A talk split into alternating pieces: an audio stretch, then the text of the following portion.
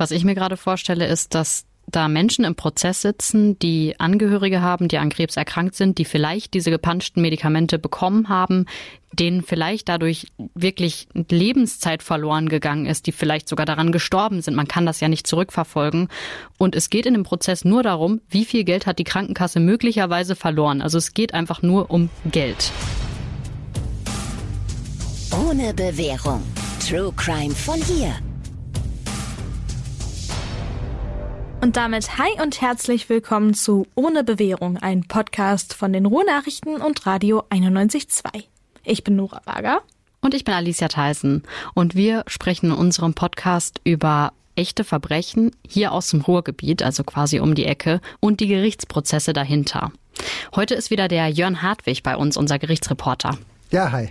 Und wir sprechen heute über einen Fall, der ist wirklich unglaublich emotional. Für mich persönlich vielleicht sogar der bisher emotionalste Fall von uns. Und das will ja was heißen, weil der Vorwurf einfach so ungeheuerlich war. Ausgerechnet ein Apotheker soll mit dem Leben von schwerkranken Menschen gespielt haben, indem er Krebsmedikamente gestreckt hat, gepanscht hat und zwar einfach nur um reicher zu werden und mehr daran zu verdienen. Ja, genau. Es äh, geht um Apotheker Peter S. aus Bottrop, der im November 2016 festgenommen worden ist. Er ist dann später zu zwölf Jahren Haft verurteilt worden. Außerdem haben die Richter am Essener Landgericht ein lebenslanges Berufsverbot verhängt. Ich weiß noch, als die Meldungen damals rausgekommen sind, Apotheker festgenommen, Krebsmedikamente gestreckt oder gepanscht. Da war natürlich auch bei mir der erste Reflex, das kann doch gar nicht stimmen. So etwas konnte man einfach nicht glauben, dass einer so etwas macht, dass ein Apotheker Krebsmedikamente streckt, ausgerechnet dann auch noch Krebsmedikamente. Das hieße ja wirklich, dass ihm das Leben der Menschen, seiner Patienten, seiner Kunden, die er mit Medikamenten versorgt hat, völlig egal war. Aber genau so sah es aus und auch genau so sieht es auch heute noch aus. Für mich ist das wirklich mit Abstand bisher der emotionalste Fall, den wir haben. Als ich so, ich glaube, zehn war, hatte meine Mutter Brustkrebs und ich kann mich noch gut dran erinnern. Ähm, man, man sieht das ja dann alles. Man, man sieht, wie die Haare von der Chemo weggehen. Man sieht diese Schwächanfälle. Man bekommt das alles hautnah mit und eben auch dieses, diese Gänge in die Apotheke, wo dann sündhaft teure Spritzen gekauft werden, die dann äh, die ja quasi die, die einzige Rettung bedeuten. Du siehst diesen Menschen, den du über alles liebst und weißt, nur die Medizin kann ihn retten. Nicht irgendwie, ach, wie bei einer Erkältung, du legst dich mal hin, sondern du musst dich absolut darauf verlassen, dass das, was du dann nimmst, was du bekommst, die Ärzte, die dich behandeln, die Apotheker, die dir die Medikamente herstellen, du musst dich auf die verlassen können. Und wenn man dann von diesem Fall liest, von dem Fall hört und auch von den Frauen, die betroffen waren, das macht einen einfach nur, nur wütend und man verliert wirklich für einen Moment den Glauben an die Menschen. Also man merkt direkt, wie emotional aufgeladen dieser Fall auch ist. Und genau deshalb war auch das Interesse an dem Prozess damals wirklich riesengroß. Ja, ich äh, kann mich noch erinnern äh, an diesen Tag. Ich werde ihn auch deshalb nicht vergessen, äh, weil damals völliges Verkehrschaos im Ruhrgebiet geherrscht hat. Bei so besonderen Prozessen, da fahre ich eigentlich immer extra früh los, um auch wirklich pünktlich da zu sein. Im besten Fall eine Stunde vorher. Das habe ich auch diesmal so gemacht, aber es hat einfach nicht funktioniert. An diesem 13. November 2017, das war der Tag, als der Prozess am Essener Landgericht angefangen hat. Egal, wo ich hergefahren bin, überall waren die Straßen verstopft. Auf der Autobahn, auf den Nebenstraßen. Ich selbst bin immer nervöser geworden, weil ich ja wusste, äh, vielleicht gibt's vorher Interviews, da muss man also pünktlich sein. Ich war dann tatsächlich am Ende noch eine Viertelstunde vor Prozessbeginn da, also noch pünktlich. Aber dann ging es auch sofort los. Man ist von dieser Autofahrt direkt in eine Situation gekommen, die ähm, ja einfach völlig anders war als alles, was man vorher ähm, erlebt hatte an, bei Gerichtsprozessen. Das erste, was ich gesehen habe, waren Frauen, die weiße Rosen in der Hand hatten. Das waren äh, zum Teil Frauen, die selber an Krebs erkrankt waren oder Angehörige von Frauen, ähm, die an Krebs erkrankt waren. Das muss unfassbar bedrückend gewesen sein, oder? Ja, das war wirklich bedrückend. Also auch für mich, der ja schon viele Prozesse äh, gesehen hat, der schon viel Leid und viel Schreckliches äh, gesehen und gehört hat. Manche Frauen, die mit uns Journalisten damals gesprochen haben, die hatten wirklich Tränen in den Augen. Eine von ihnen, äh, das weiß ich noch, die hat gesagt, Wenn ich darüber nachdenke, dass wir Medikamente bekommen haben ohne ausreichenden Wirkstoff, dann wird mir auch heute noch ganz anders. Und dann hat sie auch noch gesagt, ich möchte einfach leben. Und ich möchte leben und ich möchte überleben. Und wenn man so etwas hört, auch als Gerichtsreporter, das äh, geht dann schon unter die Haut. Eine andere Frau aus Mahl, die ich damals gefragt habe, was sie denn von diesem Prozess überhaupt erwartet, die hat auch so einen Satz gesagt, der mir immer in Erinnerung bleiben wird. Die hat gesagt, ich möchte einfach wissen, ob dieser Apotheker mir Lebensjahre geklaut hat. Und dann war da noch ein Mann, auch am ersten Verhandlungstag, der hat dem Apotheker zugerufen, als er in den Gerichtssaal kam, du hast meine Frau auf dem Gewissen. Und ja, das geht einem dann auch als Zuhörer doch schon ziemlich nah. Was aber besonders traurig dann auch war während des Prozesses und was auch den Richtern damals äh, sichtbar nahegegangen ist und ihnen auch sichtbar zu schaffen gemacht hat, eine dieser an Krebs erkrankten Frauen, die diesen Prozess von Anfang an verfolgt haben, die ist während des laufenden Prozesses an ihrer Krebserkrankung verstorben. Die, ihren Platz hatte dann ihr Ehemann eingenommen. Und als der Vorsitzende Richter das damals bekannt gegeben hat, da war man ja, da war so eine ganz komische ähm, Situation dann und so eine ganz komische Stimmung im Gerichtssaal. Es war Trauer, es war so ein bisschen, ja, auch Entsetzen und man hätte am liebsten geschwiegen, hätte seine Sachen gepackt und hätte gesagt, okay, für heute ist Schluss, wir verhandeln an einem anderen Tag weiter. Geht mir jetzt auch nah, wo ich es jetzt nochmal höre und wenn man dann da wirklich im Gericht sitzt und die Gesichter sieht von den Menschen, die ja die Hoffnung hatten, dass diese Mittel, die sie bekommen, sie am Leben erhalten, ähm, aber natürlich auch wussten, okay, der Tod, der kann ganz nah sein. Und diese Hoffnungen, die wurden eben vor allem auf die Medikamente gesetzt, die sie von dem Bottropper Apotheker bekommen haben. Das waren tatsächlich ziemlich besondere Medikamente, die die Frauen bekommen haben. Die wurden in einem Labor angemischt, in dem sehr, sehr strenge Hygieneregeln galten. Die wurden individuell gemischt und dann verschickt. Das war auf jeden Fall etwas, das nur wenige Apotheken überhaupt machen konnten und was am Ende auch nur wenige wirklich angeboten haben. Ja, in der Anklage ging es damals um Krebsmedikamente, die zwischen 2012 und 2016 an mehr als 1000 Patienten aus sechs Bundesländern geschickt worden sind. Da kann man sich schon mal so ungefähr vorstellen, was das für ein Ausmaß war und was für ein Medikamentendrehkreuz diese Apotheke da in Bottrop, diese Apotheke von Peter S. Ähm, war, tatsächlich war. Ja, wenn es um das Leben von Menschen geht, da fragt man sich natürlich, warum der Prozess vor einer Wirtschaftskammer verhandelt worden ist. Das war nämlich der Fall hier und nicht am Schwurgericht. Vor dem Schwurgericht werden ja normalerweise alle Fälle verhandelt, bei denen es um Mord geht, aber auch die Fälle, bei denen es um versuchten Mord geht. Und daran, also Mord oder versuchter Mord, da denke ich persönlich direkt, wenn ich das so höre. Absolut. Das äh, denkst nicht nur du, das ähm, denken nicht nur die Frauen, die an Krebs erkrankt waren, die damals mit in dem Prozess waren. Das haben auch ihre Anwälte gedacht. Neben den Verteidigern und dem Staatsanwalt waren damals zwölf Anwälte äh, mit im Prozess, die die Interessen von am Ende tatsächlich äh, 40 äh, Betroffenen, also an der Krebs erkrankten oder deren Angehörigen vertreten haben. Einige der Anwälte sind für diesen Prozess sogar extra aus Berlin angereist und sie haben damals sofort gefordert, dass der Prozess abgebrochen werden muss. Und zwar bevor er überhaupt angefangen hat, weil sie nämlich genau das gesagt haben. Sie haben gesagt, dieser Prozess, der gehört einfach nicht hierhin. Der gehört nicht vor einer Wirtschaftsstrafkammer, der gehört vors Schwurgerecht.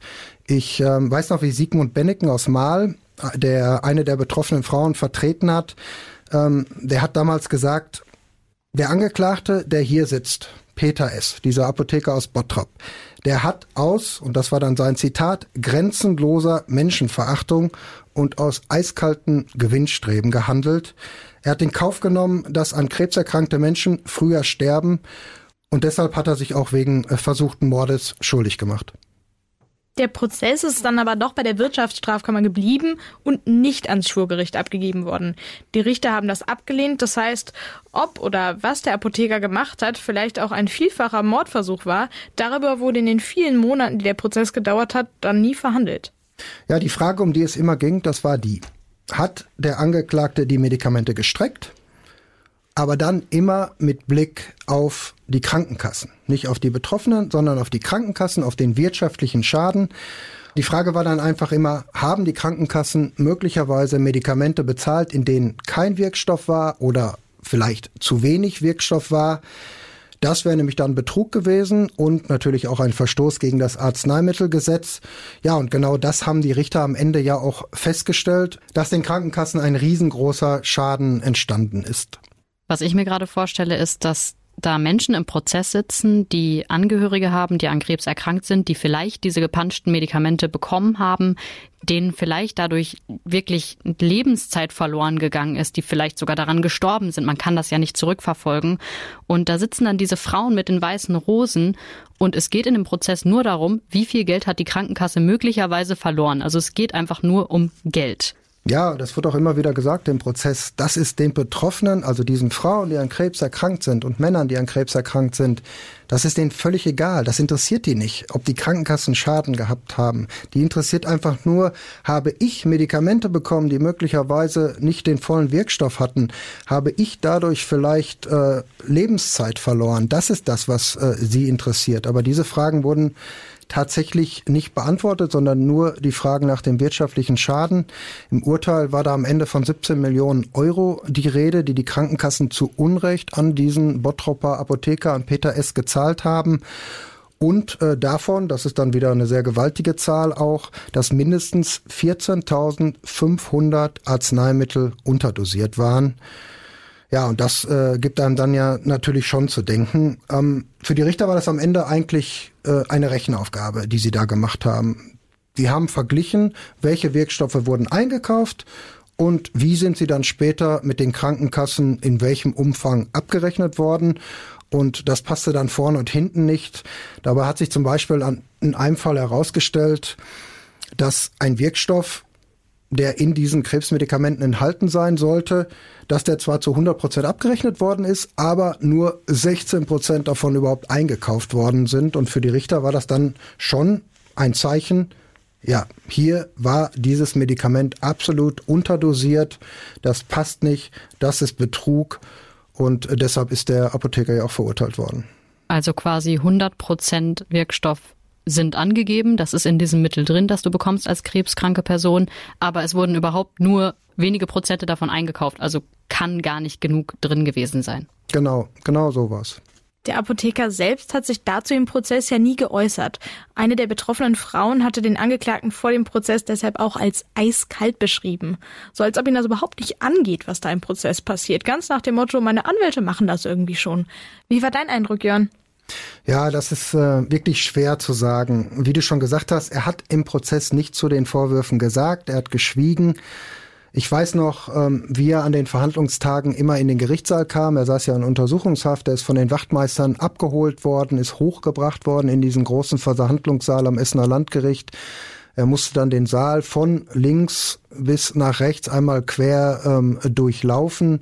Dabei waren seine Anwälte, er hatte mehrere Anwälte immer direkt neben ihm und auch wenn er dann an der Anklagebank war, da haben sie sich sofort um ihn herumgestellt, sodass man auch nur ganz schwer Fotos machen konnte und ihn auch nur ganz schwer beobachten konnte. Aber also solang, soweit ich mich erinnern kann, an diesen ganzen Tagen, die ich da auch im äh, Prozess war, habe ich niemals auch nur irgendeine Reaktion von ihm gesehen. Es ist wirklich krass, dass jemand bei derart schweren Vorwürfen einfach nichts sagen kann. Aber es gibt eben das Schweigerecht. Kein Angeklagter kann dazu gezwungen werden, vor Gericht irgendwas zu sagen.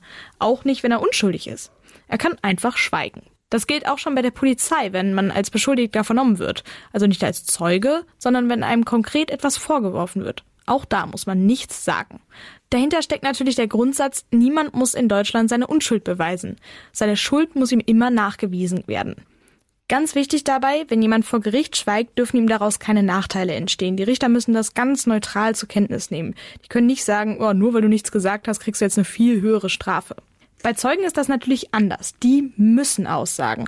Und sie müssen auch die Wahrheit sagen. Wenn sich ein Zeuge vor Gericht weigern sollte, die Fragen der Richter zu beantworten, dann kann er sogar in Beugehaft genommen werden. Das heißt, er kommt ins Gefängnis, um sich das dann nochmal ganz genau zu überlegen.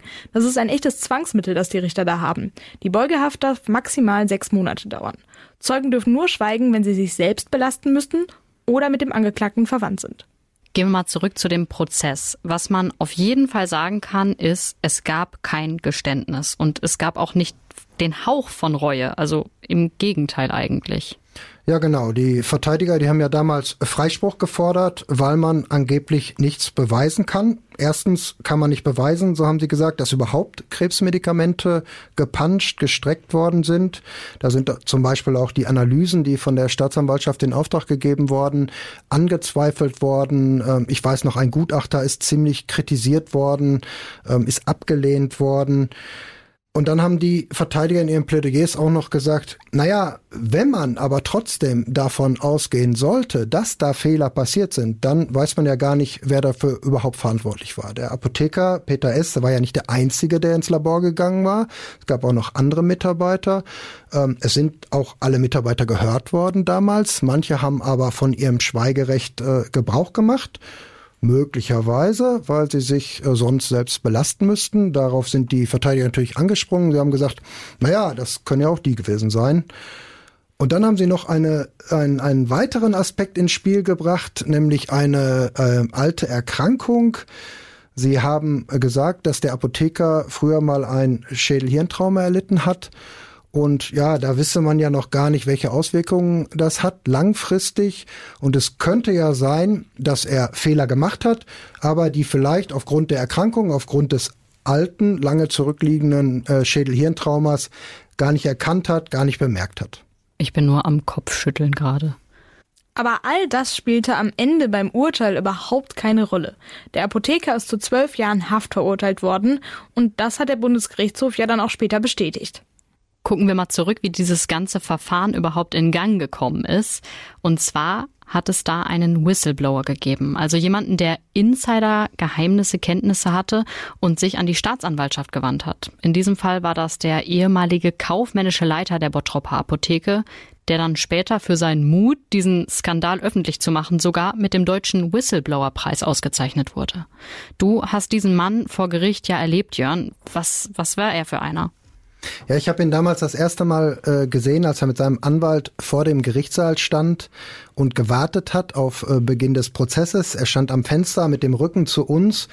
An dem Tag, äh, das war der 15. Verhandlungstag, da war natürlich noch mal richtig was los, weil man wusste, dass dieser Whistleblower an diesem Tag als Zeuge kommt. Viele Journalisten waren da, noch mal Kamerateams. Aber man hatte eigentlich überhaupt nicht den Eindruck, dass ihn das irgendwie belastet hat. Also zumindest äußerlich nicht. Er war nicht nervös, er war nicht irgendwie aufgeregt. Als er in den Gerichtssaal kam, hat er äh, den Angeklagten Peter S., diesen Bottropper Apotheker, auch angelächelt. Aber auch da kam überhaupt äh, keine Reaktion zurück. Ähm, da muss man natürlich so ein bisschen wissen, die beiden Männer, die kennen sich schon unwahrscheinlich lange. Die kennen sich eigentlich schon seit der Kindheit. Dieser Zeuge, dieser Whistleblower, der hat den Richtern erzählt, dass es eigentlich seine Schwester war, die den Apotheker mal in Kindertagen mit nach Hause gebracht hat zum Spielen.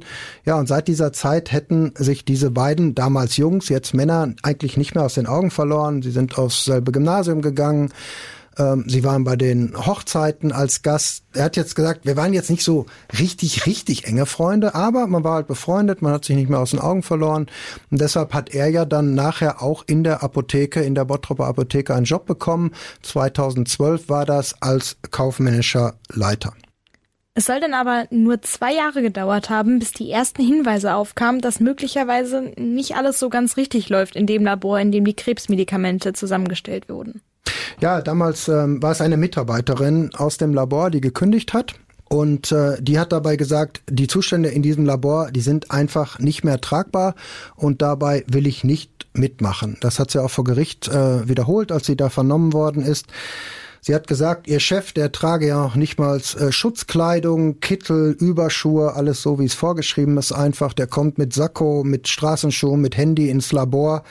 Das darf absolut nicht sein und deshalb äh, will sie da raus. Dafür will sie nicht mehr mit die Verantwortung tragen. War es nicht sogar so, dass der Hund auch mit in dem Labor war? Ja, wurde erzählt damals, ähm, kann ich jetzt nicht so hundertprozentig bestätigen, ob das stimmt. Der Apotheker hat ja dazu nichts gesagt. Ähm, ja, aber es wurde, ähm, es wurde gesagt auf jeden Fall. Steril klingt das auf jeden Fall nicht. Ähm, der spätere Whistleblower dann, der ja vor Gericht dann ausgesagt hat gegen seinen damaligen Chef, der hat sich bei dieser Kündigung jetzt noch nicht ganz so viel gedacht eigentlich.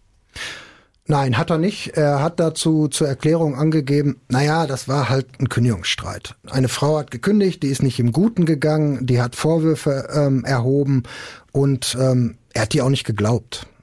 Also es war sein Chef, es war sein Freund. Und er hat damals gesagt, ja, der, der, der Angeklagte Peter S., der wollte seine Apotheke nach vorne bringen. Der hat unwahrscheinlich viele Projekte angepackt. Es war von Umbauarbeiten die Rede, von Umstrukturierung.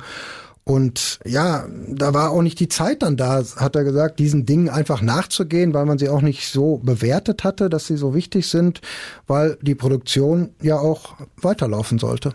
Ja, Peter S. hatte ja auch damals wirklich kein schlechtes Image. Im Gegenteil, das war irgendwie so ein bisschen so der, der schillernde Held, so der Anpacker. Der hat riesige Summen zum Teil gespendet. Unter anderem hat er auch einen Spendenlauf organisiert für das Hospiz, um das zu unterstützen. Also diese Vorwürfe, da wird nicht sauber gearbeitet, haben absolut nicht zu dem gepasst, was er nach außen ausgestrahlt hat. Genau, das ähm, war wirklich so. Trotzdem gab es neben den Vorwürfen, dass bei der Hygiene was nicht stimmen könnte, damals auch schon Hinweise, dass mit der Zusammensetzung der Medikamente etwas nicht stimmen könnte. Genau, der Whistleblower, der hat damals dazu im Gericht gesagt, ähm, es gab da eine andere Mitarbeiterin, die auch gekündigt hat und die hat einen Satz gesagt, der ist irgendwie bei ihm hängen geblieben, der ist ihm nicht mehr aus dem Kopf gegangen. Und dieser Satz war direkt an ihn gerichtet schauen Sie sich doch mal die Produkte an, die wir hier im Labor machen. Ich würde mal sagen, maximal die Hälfte der Medikamente, die wir da zusammenmischen, ist auch wirklich so, wie sie sein sollte. Ja, tatsächlich hat es aber trotzdem dann noch zwei Jahre gedauert, bis sich der Zeuge, also der Whistleblower, dieser kaufmännische Leiter der Bottropper Apotheke, die Unterlagen dann mal genau vorgenommen hat und die genau durchgesehen hat. Und dabei hat er dann auch genau das gemacht, was später auch die Richter gemacht haben. Er hat die eingekauften Wirkstoffe mit den abgerechneten Wirkstoffen verglichen und das passte dann wirklich vorne und hinten nicht. Ja, aber er wollte das damals trotzdem nicht glauben weil er sich das natürlich auch absolut nicht vorstellen konnte, dass einer so etwas macht und dann noch sein Freund, sein langjähriger Freund, sein Freund aus, ja, aus Kindertagen, aus Jugendtagen und auch sein jetziger Chef. Er hat das damals ähm, alles erst mit einem Anwalt äh, diskutiert, hat das gegenchecken lassen, ob das, was er da sieht, was er da gesehen hat, ob das auch wirklich stimmt. Im Prozess hat er dazu gesagt, ich wollte einfach sicher gehen, dass ich keine Halluzinationen habe, wenn ich damit dann an die Öffentlichkeit gehe. Und erst als dieser Anwalt gesagt hat, ja, das ist richtig, was du da gesehen hast. Das ist richtig, was du da entdeckt hast. Das passt einfach nicht. Da ist er dann zur Staatsanwaltschaft gegangen und hat Anzeige erstattet. Aber er ist nicht der Einzige, der was getan hat. Im selben Zeitraum war auch eine Mitarbeiterin aktiv geworden. Sie hatte der Polizei einen Medikamentenbeutel übergeben, den ihr Chef zusammengemischt haben soll, in dem aber fast kein Wirkstoff war. Auch sie ist später dann mit dem Whistleblower-Preis ausgezeichnet worden. Ich finde das vor allem spannend, wie sie das gemerkt hat, dass was an den Medikamenten nicht stimmen kann. Äh, was ihr zum Beispiel aufgefallen ist, war, dass manche dieser Antikörpertherapien, die in der Apotheke hergestellt worden sind, nach dem Schütteln gar nicht geschäumt haben. Und eigentlich wäre das normal gewesen. Also eigentlich schäumen diese, diese Mittel immer. Und ihr ist aufgefallen, dass manche Lösungen komplett andere Farben hatten und eigentlich hätten die alle gleich aussehen müssen. Ja, und was sie dann gemacht hat, das war wirklich echt so ein bisschen wie in einem Krimi. Äh, sie hat vor Gericht erzählt, dass sie einen dieser Beutel damals, der ihr halt komisch vorkam, der nicht aufgeschäumt hat, dass sie den in ihrer Jacke versteckt hat, dass sie damit dann äh, zu ihrem Schreibtisch zurückgegangen ist, zu ihrem Arbeitsplatz, dass sie heimlich eine Kühlbox geholt hat, den Beutel da reingetan hat, in die Kühlbox, beides unter ihren Schreibtisch geschoben hat und die ganze Zeit gedacht hat, hoffentlich merkt das jetzt keiner. Wenn das jetzt einer sieht, dann bin ich sofort meinen Job los. Und äh, ja, das hat sie dann auch schon schwer belastet. Sie war alleinerziehend, wenn ich das richtig in Erinnerung habe, hatte Kinder und deshalb war das einfach total riskant für sie. Ja, nach Feierabend nachmittags ist sie dann äh, mit dem Beutel raus aus dem Labor. Sie hat ihn rausgeschmuggelt das durfte natürlich auch keiner sehen. Ja, und damit ist sie dann zur Kripo gegangen. Vor Gericht hat sie dazu gesagt, dass sie den Beutel da eigentlich nur mal kurz vorzeigen wollte, um der Polizei zu sagen, hier stimmt was nicht, guckt euch das mal an. Daraus ist dann aber gar nichts geworden. Die Polizisten haben ihr direkt gesagt, den kriegen sie nicht wieder, der wird jetzt erstmal untersucht. Ja, und das hat sie dann echt aus der Bahn geworfen. Den Richtern hat sie dazu gesagt, ich war völlig aufgelöst, weil ich ja irgendwie erklären müsste möglicherweise, äh, wo dieser Beutel geblieben ist. Und dann müsste ich auch meine Kollegen anlügen, wenn mich danach einer fragt. Und äh, was sie auch noch äh, belastet hat damals, dass die Polizisten ja das entweder gesagt oder angedeutet haben, ähm, dass sie sich ja schon mal nach einem neuen Job umsehen könnte oder sollte. Ja, und es kam ja dann wirklich alles ähm, am Ende so, wie sie es auch befürchtet hatte. Ja, äh, Ende November 2016 war das. Da gab es dann eine Razzia in der Bottropper Apotheke. Das Labor wurde dicht gemacht, geschlossen, der Apotheker wurde festgenommen und die Krebsmedikamente wurden natürlich dann auch beschlagnahmt. Die Mitarbeiterin, die den Beutel zur Polizei gebracht hatte, in dem übrigens tatsächlich wirklich kaum Wirkstoff war, die hatte dann gleich am nächsten Tag die fristlose Kündigung auf dem Tisch. Und auch für den anderen Whistleblower, den kaufmännischen Mitarbeiter, der Jugendfreund ähm, des Angeklagten, für den war der Job dann praktisch auch sofort erledigt. Ja, er ist drei Tage nach dieser Razzia nochmal in die Apotheke gerufen worden äh, vom Vater des Angeklagten. Der war stinksauer, der hat ihm schwere Vorwürfe gemacht. Natürlich, äh, weil er zur Polizei gegangen ist, zur Staatsanwaltschaft und natürlich auch, äh, weil sein Sohn festgenommen worden ist, weil jetzt ähm, ja auch mit der Apotheke keiner wusste, wie es weitergeht. Das Klima war auf jeden Fall völlig vergiftet äh, zwischen den Familien auf einmal. Ja, und das war es dann auch für ihn, wie du schon gesagt hast, Nora, mit dem Job und äh, das war es dann auch mit der langjährigen Freundschaft. Ja, interessant ist ja auch noch die Sache mit dem Geld. Also die Richter sind ja von rund 17 Millionen Euro ausgegangen, die von den Krankenkassen zu Unrecht an den Bottropper Apotheker gezahlt wurden.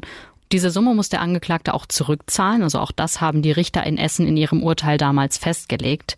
Aber das muss man sich auch mal vor Augen halten. Das zeigt ja einfach 17 Millionen Euro, wie unwahrscheinlich viel Geld dieser Apotheker mit seinem Betrug gemacht haben muss.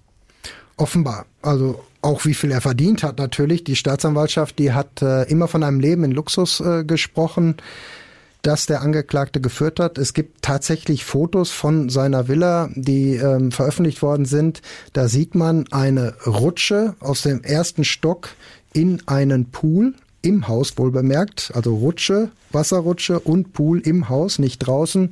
Und es soll auch noch ganz oben in seinem Haus einen Raum gegeben haben mit einem drehbaren Fußboden, mit einem Sessel drauf, so dass er in alle Richtungen gucken konnte, ohne dass er den Sessel verschieben musste. Aber da muss ich ehrlich sagen, da weiß ich nicht, ob das stimmt. Das ist so im Prozess nicht erörtert worden. Auch wenn ich in dem Fall bestimmt sehr befangen bin, mich macht das einfach wütend, wenn ich das höre, wie egal ihm das gewesen sein muss, dass er einfach über das Leid der Menschen so hinweggeblickt hat und an seinem geilen drehbaren Sessel saß.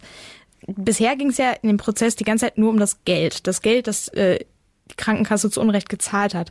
Gab es danach dann auch noch weitere Prozesse, die sich mit den Menschen befasst haben? Ja, es gibt äh, tatsächlich Zivilklagen. Äh, das heißt, es gibt also an Krebs erkrankte Menschen oder Angehörige, die den Apotheker verklagt haben auf Schadensersatz. Aber das ist natürlich alles nicht so einfach. Diese Prozesse, die laufen noch, weil man kann sich das ja vorstellen. Keiner ist, scheint wirklich in der Lage zu sein, zu sagen, dass sich der Gesundheitszustand eines Menschen jetzt nur aus diesem Grund verschlechtert hat, weil er möglicherweise unterdosierte Medikamente bekommen hat. Das kann ja auch immer ganz andere Gründe haben. Das heißt, da kommen wieder neue Gutachten, da kommen wieder neue Ärzte ins Spiel. Das ist eine ähm, sehr, sehr lange Sache. Es gibt dann noch ein weiteres Verfahren, ähm, was auch noch läuft. Das hat der Apotheker selbst angestrengt am Verwaltungsgericht Gelsenkirchen gegen den Entzug seiner Zulassung als Apotheker. Ähm, die Approbation, die sogenannte, die ist ihm weggenommen worden. Die will er zurückhaben, aber da gibt es auch noch keine Entscheidung. Also kurz gesagt, der Mann will wieder als Apotheker arbeiten. Da merkt man ja dann wirklich, was ja eigentlich echt unfassbar ist, dass da nicht die kleinste Spur von Reue ist, dass er wirklich so gar nicht einsichtig ist und dass er vielleicht sogar glaubt, dass er zu Unrecht verurteilt worden ist. Ja, das kann natürlich auch ähm, Auswirkungen auf äh, die, die Strafvollstreckung haben. Normalerweise wird man bei guter Führung ja nach zwei Dritteln der Strafe ähm, auf Bewährung ähm, entlassen. Das wäre in seinem Fall nach acht Jahren, also zum Jahreswechsel 2024, 2025. Aber auch das passiert eigentlich nur, wenn man sich in der Haft mit seinen Taten auseinandersetzt, wenn man dazu steht, wenn man Unrechtseinsicht zeigt. Ja, und das ist ja hier absolut äh, noch nicht zu erkennen. Ja, diesen Fall, also den Apotheker von Bottrop, den hat sich auch unsere Hörerin Vivi äh, von uns gewünscht. Die ist nämlich PTA, das heißt pharmazeutisch-technische Assistentin und arbeitet in einer Apotheke in Lünen. Und die hat der Fall natürlich nochmal ganz anders getroffen. Also damals, ähm, als der Verdacht aufkam, dass wirklich die Medikamente oder halt die Dosierung ähm, verfälscht wurde, war ich schon sehr geschockt. Ich hab, konnte mir erst gar nicht vorstellen und dachte, da liegt vielleicht ein Fehler oder irgendwie ein Dokumentationsfehler vor. Ähm, aber als dann klar war, in wie vielen Fällen dieser Mann das gemacht hat, war ich wirklich erschrocken. Ähm, ich meine, ich habe mir den Beruf ausgesucht, weil ich es mag, Menschen zu helfen, zu sehen, wie die Krankheit durch die entsprechenden Medikamente sich verbessert, wie die Leute sich wohler fühlen oder mehr Lebensqualität ähm, bekommen und nicht um Leute auszubeuten. Und ich war wirklich schockiert und auch viele Kunden damals ähm, habe ich in einer kleinen Dorfapotheke gearbeitet, also eher ein bisschen ländlich gelegen. Und da hat man, hatte man viele wirklich starke Stammkunden, äh, zu denen man auch wie so eine, ja, eine richtige Verbindung aufgebaut hat. Und am Anfang war das auch so, dass das Vertrauen schon ein bisschen in die Brüche gegangen ist. Also nicht, weil wir denen was getan haben, aber weil für die älteren Leute einfach die Beziehung zu dem Apotheker was ganz Besonderes ist. Da geht man hin, wenn man Probleme hat. Man erzählt ihm, ähm, wenn es einem schlecht geht, warum es einem schlecht geht. Also es ist wirklich so eine Vertrauensperson ähm, für die etwas ältere Generation. Und ähm, als dann klar war, der hat so viele Medikamente, ja, verfälscht, ähm, gab es immer wieder Nachfragen bei selbst angerührten Salben. Ist da wirklich das drin, was draufsteht? Ähm, oder ähm, kann ich mich darauf verlassen, dass da auch wirklich genau das drin ist, was ich brauche? Also das war wirklich, wirklich schlimm. Und das äh, Vertrauen zu den Kunden aufzubauen, hat auch echt eine Zeit lang gedauert. Ähm, wir haben sogar einer Kundin mal das Labor gezeigt, weil sie sich gar nicht vorstellen konnte, wie das überhaupt abläuft und dass jemand sowas überhaupt machen kann. Und ja, also es hat mich obwohl man das persönlich ja nichts Falsches getan hat, hat man sich schon so ein bisschen irgendwie, ja, auch mitschuldig gefühlt oder auch irgendwie mit verraten, weil natürlich dann alle Apotheken in Verruf geraten sind, obwohl man selber nichts getan hat. Also ich fand es war ganz schlimm und dass der Mann überhaupt noch ruhig schlafen kann oder konnte, fand ich schon wirklich Wahnsinn. Ja, also das war jetzt nochmal Vivis Perspektive, die ja selber jeden Tag in der Apotheke steht. Ja, ich glaube, das war eine Folge, die keinen von uns wirklich kalt gelassen hat. Das ist einfach ein Fall, der mit so viel Emotionen beladen ist, dass ein, das fast einen anders kann einen nicht loslassen. So, und jetzt können wir alle wieder durchatmen. Wir hören uns beim nächsten Mal. Ciao. Tschüss.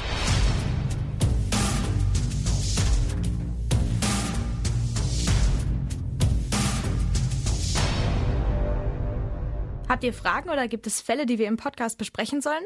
Schreibt uns entweder auf Instagram an ohne Bewährung oder eine Mail an ohne Bewährung mit ae at lensingmedia.de.